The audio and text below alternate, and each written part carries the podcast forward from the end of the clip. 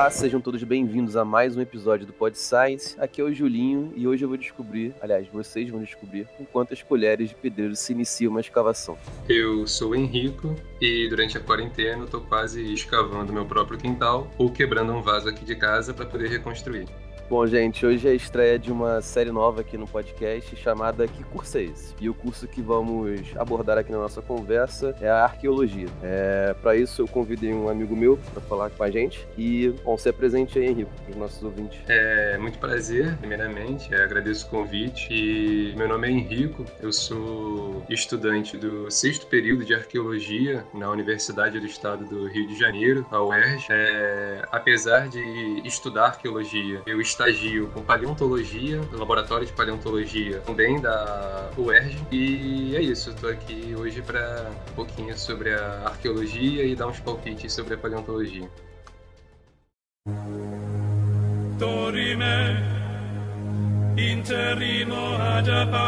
E disse Jesus: Senta aí e me escuta, na moral.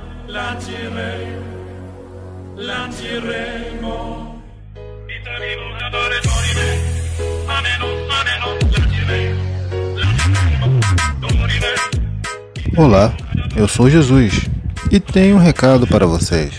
Nós, do Pod Science, precisamos da sua ajuda. Diferente do dízimo de 30% dos meus falsos adoradores, tudo o que peço é uma contribuição a partir de 5 reais. Aqui no meu reino, o pessoal é arcaico demais para esse negócio de tecnologia, então não tenho como pedir esse milagre para eles. Conto com seu apoio para podermos melhorar os equipamentos e também pagar um editor. Ah, e contribuindo, você concorre ao sorteio de um livro cada três meses. E esse é o fim da minha palavra. Fiquem na minha paz.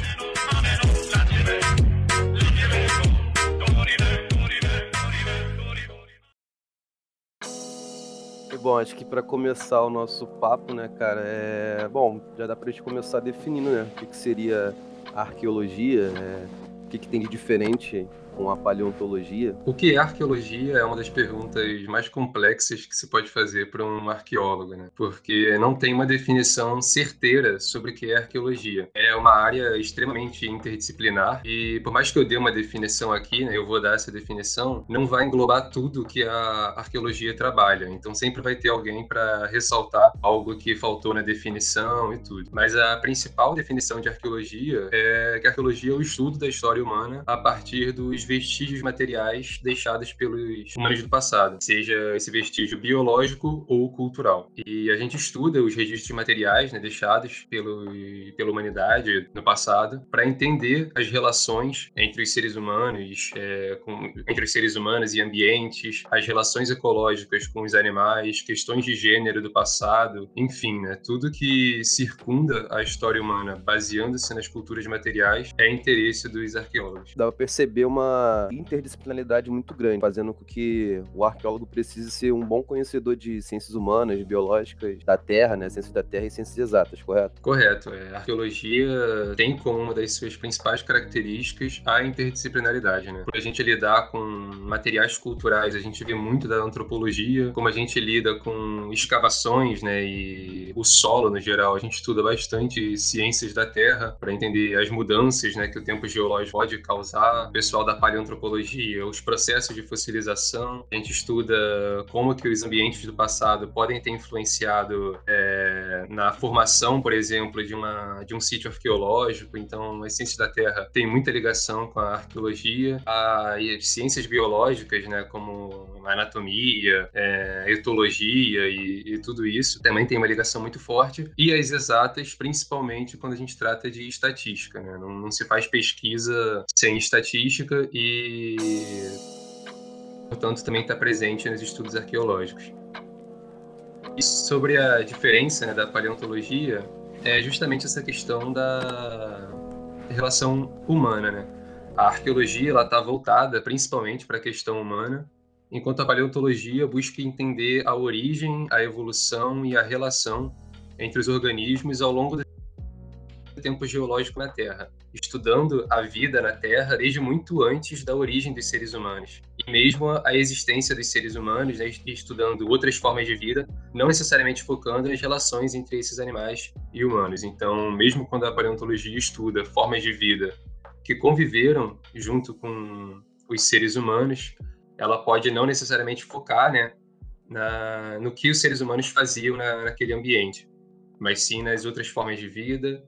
E então a, a paleontologia é uma área muito mais abrangente temporal, né? E nesse caso ficou claro que a paleontologia é muito mais do que estudar, por exemplo, os dinossauros. E no caso dos paleontólogos que estudam esses dinossauros, eles se especializam num período específico, né, da era mesozoica, né? Então, e mesmo, muito provavelmente, é, até mesmo esses paleontólogos vão precisar entender muito mais do que os dinossauros que viveram durante esse período, né? Vão acabar estendendo os seus conhecimentos para a geologia, né? A geologia, principalmente desses períodos, né? A diversidade zoológica e botânica que ocorriam nesses ambiente naquele período. E, e bom, por fim, né, acho que a, a, no teu caso em específico, você acaba estudando um pouco dinossauros, né? Porque você faz estágio junto com, com paleontologia, né? É, com certeza. A arqueologia não estuda, né, dinossauro. Esse é um dos principais erros cometidos, assim, porque não entende muito das duas áreas. E aí acaba achando que os arqueólogos estudam dinossauros, né? A gente não estuda dinossauros. Os dinossauros viveram há muito tempo, né? Antes do, do primeiro Australopithecus, por exemplo. É, então a gente não chega nem perto de estudar os dinossauros. E com certeza a paleontologia vai muito além disso, né? Existe, existe por exemplo, a paleobotânica, que estuda a flora do passado, a micropaleontologia, a paleontologia do quaternário, que estuda principalmente é, os megamamíferos, né? Assim, a megafauna no geral, na verdade, mas também estudando outros animais que viveram durante o, o quaternário. É, então, assim, a paleontologia também é uma área muito abrangente seja em termos temporais ou em termos biológicos, né, de espécie e tudo. E sobre os paleontólogos de dinossauro, é uma curiosidade é que aqueles dinossauros mais clássicos que aparecem, por exemplo, no Jurassic Park, eles viveram principalmente durante o Cretáceo e não durante o Jurássico. Então, o nome do parque tinha que ter sido Cretaceous Park, não Jurassic Park. tá certo. É, mas então, já dá pra tu dizer também, né, a finalidade dos estudos arqueológicos. É, é os estudos arqueológicos arqueológicos têm vários objetivos, né? Então, começar listando alguns, seria entender, por exemplo, a evolução humana, o tipo de vida dos hominídeos do passado, como as relações entre os diferentes hominídeos se moldaram, como as relações se construíram, como a cognição humana, né, se construiu e mudou, é, se moldou e evoluiu ao longo de todo esse tempo, como a cultura e a linguística surgiram e moldaram seu caminho até como são hoje, entender as diversas culturas e as relações das sociedades do passado, enfim enfim, é, às vezes também, né, não um passado tão longínquo, a gente tem, por exemplo, a arqueologia histórica que estuda o estilo de vida dos séculos 18, 19, um passado muito mais próximo, mas que também está envolvido na arqueologia. Então, a arqueologia também tem uma distribuição temporal muito grande, é, engloba uma série de culturas né, gigantescas que vão desde milhões de anos atrás até dois séculos, um século atrás. É, então, carrega um papel muito importante, né? E esse papel, muitas vezes, político, né? A arqueologia tem uma função social, tem uma função política, principalmente no que tange às áreas relacionadas à colonização. No nosso país, por exemplo, a arqueologia estuda muito as culturas pré-históricas brasileiras e a gente vem a entender a magnitude dessas culturas, né, que aqui existiam, dos próprios nativos, que não eram pessoas, né, que viviam de maneira simples na, na costa brasileira e na Amazônia, como é muito colocado nos livros didáticos mas sim uma vastidão de pessoas, né, de diferentes tribos, diferentes culturas, com uma complexidade enorme e que dominavam todo o território brasileiro, brasileiro né, que também estavam na, no litoral, também estavam na Amazônia, mas no centro-oeste, no sul, no nordeste, e que a chamada conquista, né, como é explicada, a chegada dos portugueses aqui, não foi tão simples quanto nos é contada, né, como se os nativos tivessem trocado seus bens, seus mais valiosos bens e sua força de trabalho por meia dúzia de espelhos e sabão, foi, na verdade, um genocídio né, sistemático por armas, doença, roubos de terra, conflitos tão penosos para os nativos, é, principalmente, mas também contra os europeus que enfrentaram né, uma resistência muito firme quando chegaram aqui. Não foi um, algo fácil, é, foi muito mais penoso, claro, para os nativos, mas é importante ressaltar também a resistência nativa contra a colonização. Né? Isso, isso, claro, também alianças, né? enfim. Então, a arqueologia carrega um ato político, né? entrando com um destaque da, da magnitude da história nativa nos diversos territórios do mundo, é, no Brasil né, também. É, por exemplo, essa história, a história brasileira, colocando brasileira, né? claro que antes da chegada não era Brasil, mas fica mais fácil de, de compreender. A história brasileira tem milhares de anos, né, com culturas complexas, culturas desenvolvidas, e a arqueologia tem essa função política de ressaltar a magnitude dessas culturas e ressaltar a história por uma perspectiva diferente que não a do colonizador. Né? Uhum, bem colocado, cara. Você falou de tudo, tudo, tudo isso até agora, e mas o que, que de fato você pega para ser estudado né, em arqueologia? Né? Que, que, que áreas são essas, né? já entrando mais especificamente? É, a arqueologia, ela, como foi falado lá no início, ela estuda tudo que remete à vida humana no passado, né? Desde os ossos, que às vezes são mais difíceis de encontrar, porque são materiais que se decompõem, né, se degradam com mais facilidade, até a arte rupestre, esculturas de, de rocha e minerais, cerâmicas, enfim, né? tudo que envolve a vida humana no passado é de interesse da arqueologia. E aí entram as diferentes áreas. Né? Primeiro podemos diferenciar a arqueologia pré-histórica da arqueologia histórica. É, e dentro da arqueologia pré-histórica temos o estudo né, da arte rupestre, o estudo dos objetos cerâmicos, dos artefatos líticos, que são materiais esculpidos, lascados ou polidos em rocha ou mineral, o estudo das faunas que conviveram com os humanos e as relações ecológicas entre eles, é, chamada zooarqueologia, que está presente tanto na arqueologia pré-histórica quanto na arqueologia histórica, a paleoantropologia, que estuda principalmente a evolução humana de acordo com os fósseis do passado e outros vestígios desses hominídeos, é, e a arqueologia histórica, né, que estuda os vestígios materiais usando também fontes escritas.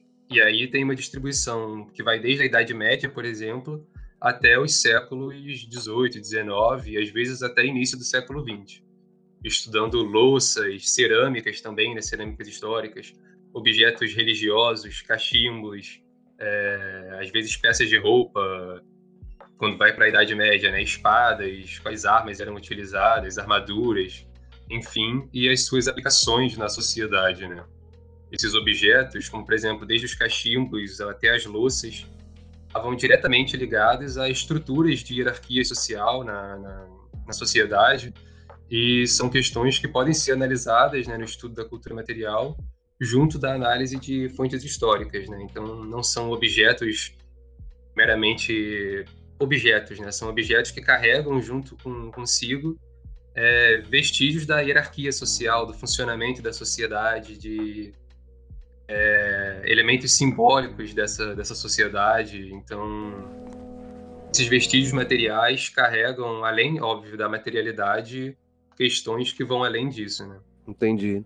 Então, assim, dentro desses, de alguns desses exemplos, né, de áreas que tu listou, em específico a zooarqueologia e a paleoantropologia, então são áreas que têm uma junção aí, né, com a paleontologia, por exemplo. Com certeza, é, principalmente a zooarqueologia quando na pré-história, né? A gente pega o período quaternário, por exemplo, até aqui mesmo no Brasil, já foram encontrados é, foi encontrada, na verdade, né, um único crânio de, de um bebê mastodonte. É um, um animal que tem grande similaridade com um mamute, mas não é um mamute. Né? Então foi um crânio de um mastodonte filhote com um artefato de osso dentro do crânio, né? Então mostrando aí uma ligação de uma relação ecológica entre um, um humano do passado brasileiro com um um animal do, do passado brasileiro também, né, da nossa megafauna é, do quaternário. E o artigo elaborado a partir desse espécime teve a participação tanto de paleontólogos quanto de arqueólogos. Né? Legal. E mas bom, agora é, como é que funciona de fato, né, um, um trabalho de arqueologia, né, uma escavação arqueológica, né? Como é que é ir para o campo? Que tipo de métodos que vocês utilizam no, no trabalho de vocês? É, a escavação arqueológica ela é a ida ao campo, né? Quando os arqueólogos vão para um lugar previamente prospectado, é, quando já fizeram né, uma prospecção e sabem que ali é um sítio arqueológico, e dão início à escavação. A área ela vai ser dividida entre várias quadrículas, geralmente de um metro por um metro, mas às vezes de dois metros por dois metros, depende do chefe da escavação e com instrumentos corretos, né? Uma colher de pedreiro, às vezes a gente corta a colher de pedreiro para moldar um tamanho bem pequeno e não deixar nenhuma ponta que possa vir a danificar o material enterrado. É, pincel, pás, é, esses equipamentos mais básicos de uma escavação. E aí a gente dá início, né, de maneira sutil e vai retirando pequenas camadas de sedimento. É o principal método é, arqueológico utilizado na escavação é o método estratigráfico, né? Que se baseia na estratigrafia do, do solo, nas diferentes camadas do solo, para ir pensando principalmente a, a, questão temporal. Né? Um princípio básico da estratigrafia é que quanto mais embaixo, mais antigo. Então, os arqueólogos, né, eles vão escavando com essa colher de pedreiro até encontrarem uma peça arqueológica e vão marcando a profundidade, tanto por medidas em centímetros, quanto pelos níveis naturais do solo, as diferentes camadas, né, as diferentes composições do solo. Em outros casos, as escavações são feitas de acordo com níveis artificiais. A gente vai escavando de 3 em 3 centímetros, quando achamos algo para catalogar, e depois mais 3 centímetros, mais 3 centímetros, podendo também ser de 5 em 5 centímetros ou de 10 em 10 centímetros, sempre dependendo da orientação do chefe da escavação, do chefe do sítio. É, cada sítio é um pequeno mundo, né, que tem que ser interpretado e escavado de uma maneira específica entendendo as particularidades e as peculiaridades que o rodeiam, o tipo de sedimento, as irregularidades do terreno, etc. Então, não é como se existisse uma lei geral e única para a escavação de todos os sítios arqueológicos. Né? Você tem, claro, orientações é, e metodologias, mas você só vai saber exatamente o que você vai usar naquele sítio quando você chegar lá e conhecer o terreno, é, as suas especificidades mesmo. Uhum. Aí já dá para ressaltar também, né, o conhecimento de que vocês precisam ter de geologia, né? Com certeza. Nesse momento, o conhecimento das ciências da Terra presta um serviço fundamental. Uhum. Aí, além disso, né, mas tu pode dar mais detalhes do que como é que é a prospecção? É, como que ela funciona de fato? Sim, a prospecção ela vai depender um pouco também da área da arqueologia, né? A arqueologia histórica, ficção é inicialmente guiada por um documento histórico, né, que fala da ocupação passada naquela região. Então, você já tem uma, uma certeza maior da ocupação naquele terreno. Né?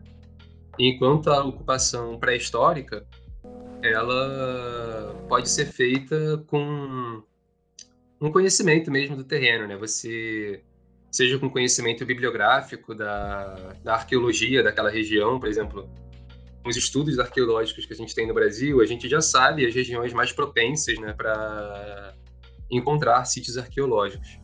Então, os arqueólogos né, vão numa região e aí vai depender se você está indo por um projeto de pesquisa, um projeto acadêmico, ou se você está indo como um arqueólogo contratado devido a uma obra que vai ter numa região, e aí você vai fazer um serviço de licenciamento ambiental, por exemplo. Mas os arqueólogos usam principalmente uma boca de lobo, né, também conhecido como cavadeira.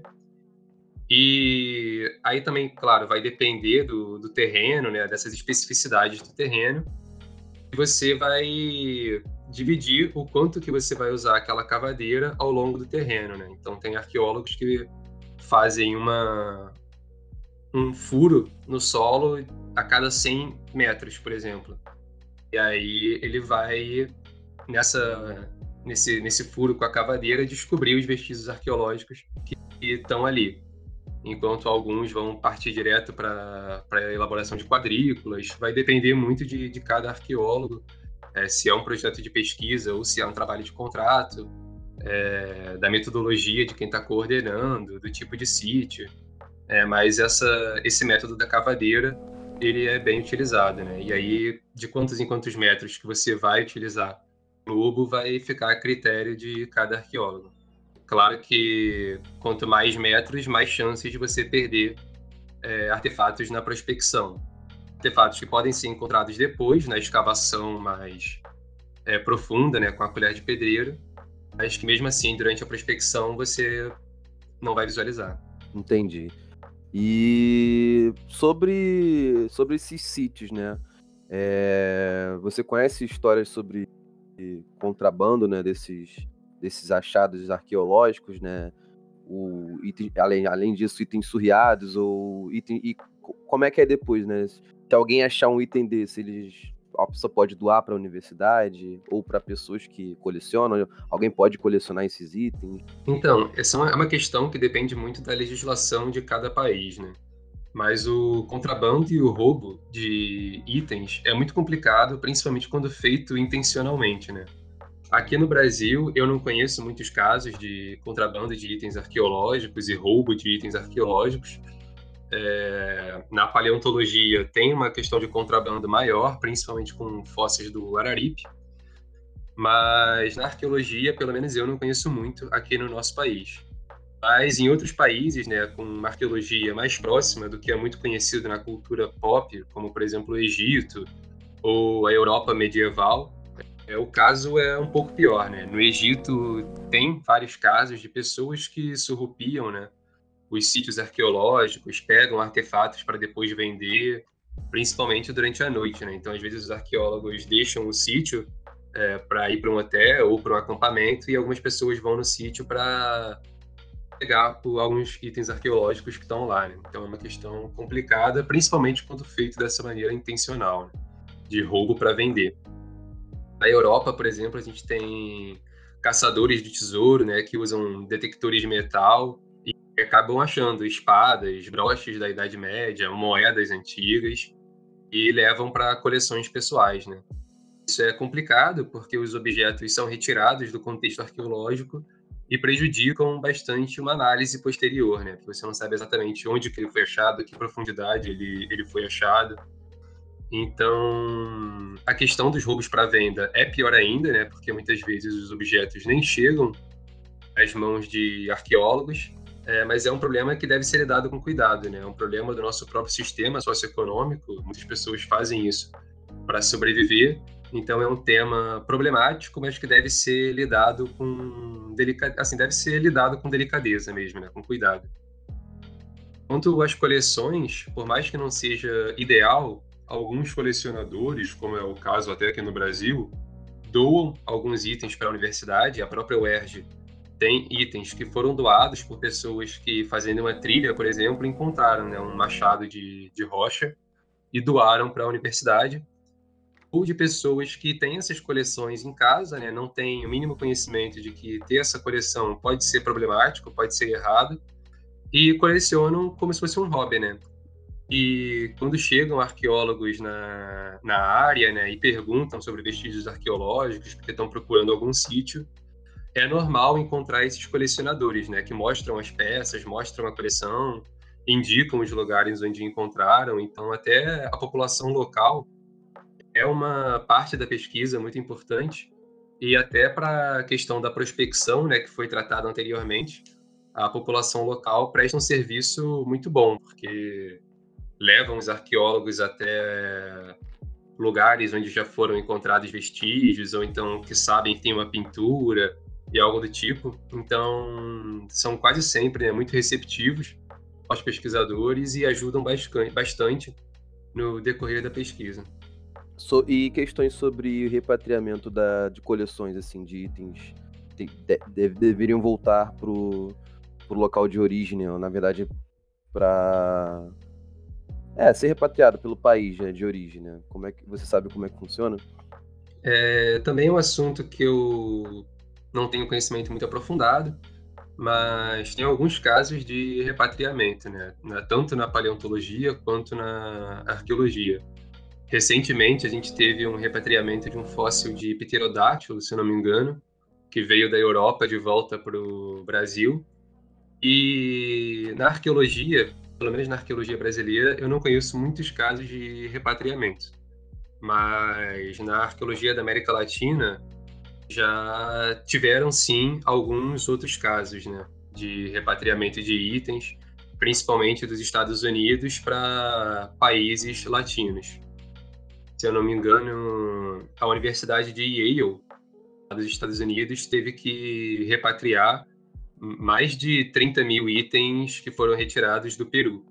E aí foram retirados no início do século XX e recentemente, acho que tem em torno de uns 10 anos, foi repatriado para o Peru.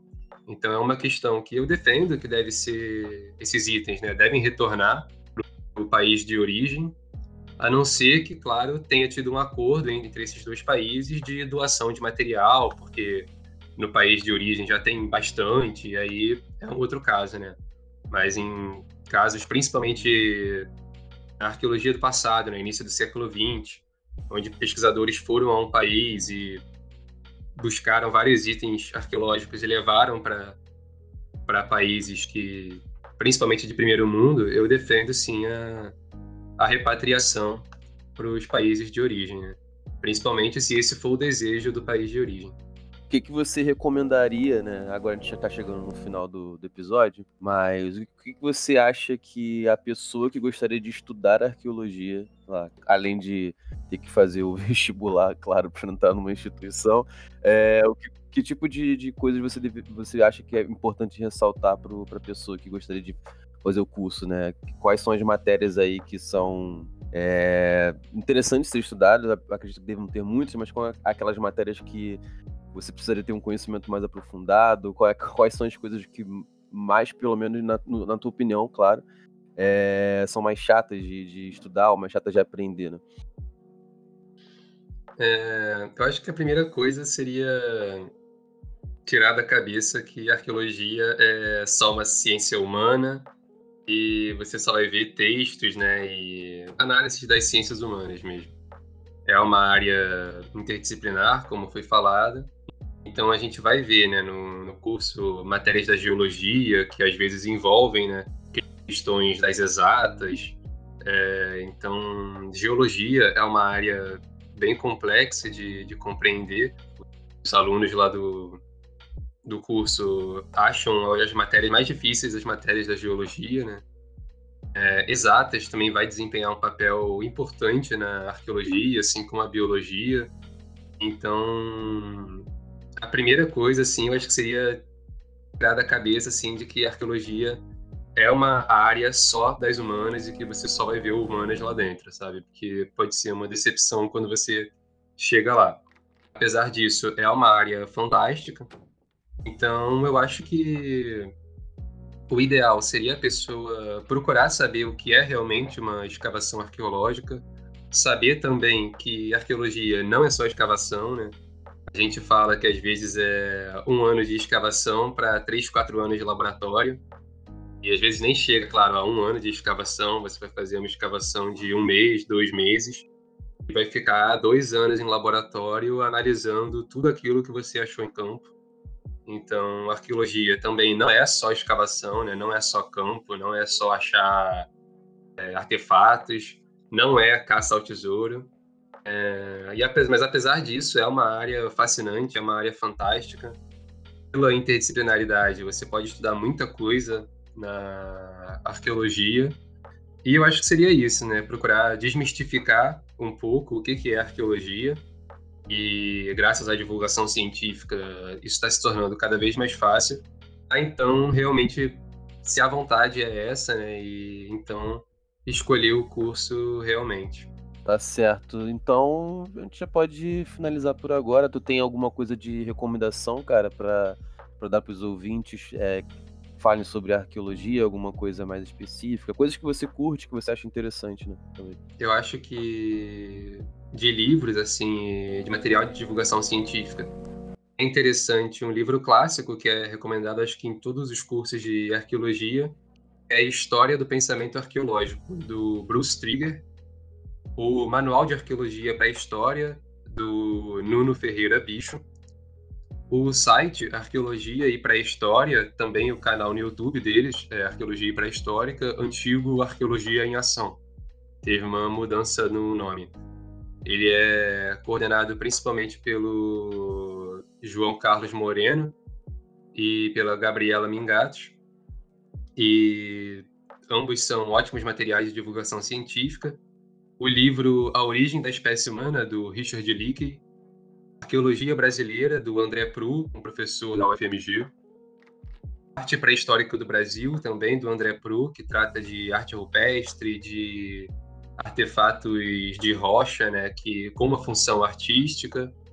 É, 1499, o Brasil antes de Cabral, do Reinaldo José Lopes e Pirula, não é um livro acadêmico, mas a nível de divulgação científica é um material bom. Arqueologia, do Pedro Paulo Funari. Armas, Germes e Aço, Os Destinos da Sociedade, das Sociedades Humanas, do Jared Diamond, que também não é um livro acadêmico, mas é um bom material de divulgação científica. E o canal Arqueologia pelo Mundo, apresentado por Márcia Jamil, é uma arqueóloga brasileira, autora e youtuber. No canal Arqueologia pelo Mundo você vai conhecer várias faces né, da arqueologia ao redor do planeta. E, por fim, o canal Colecionadores de Ossos, da Aline Guillard e do Tito Aureliano. É um canal mais focado na paleontologia, né, feitos por paleontólogos, com a participação de pesquisadores também do Brasil inteiro, do, do mundo. E eu acho que eles também fizeram uma participação no canal Arqueologia e Pré-História, diferenciando arqueologia e paleontologia.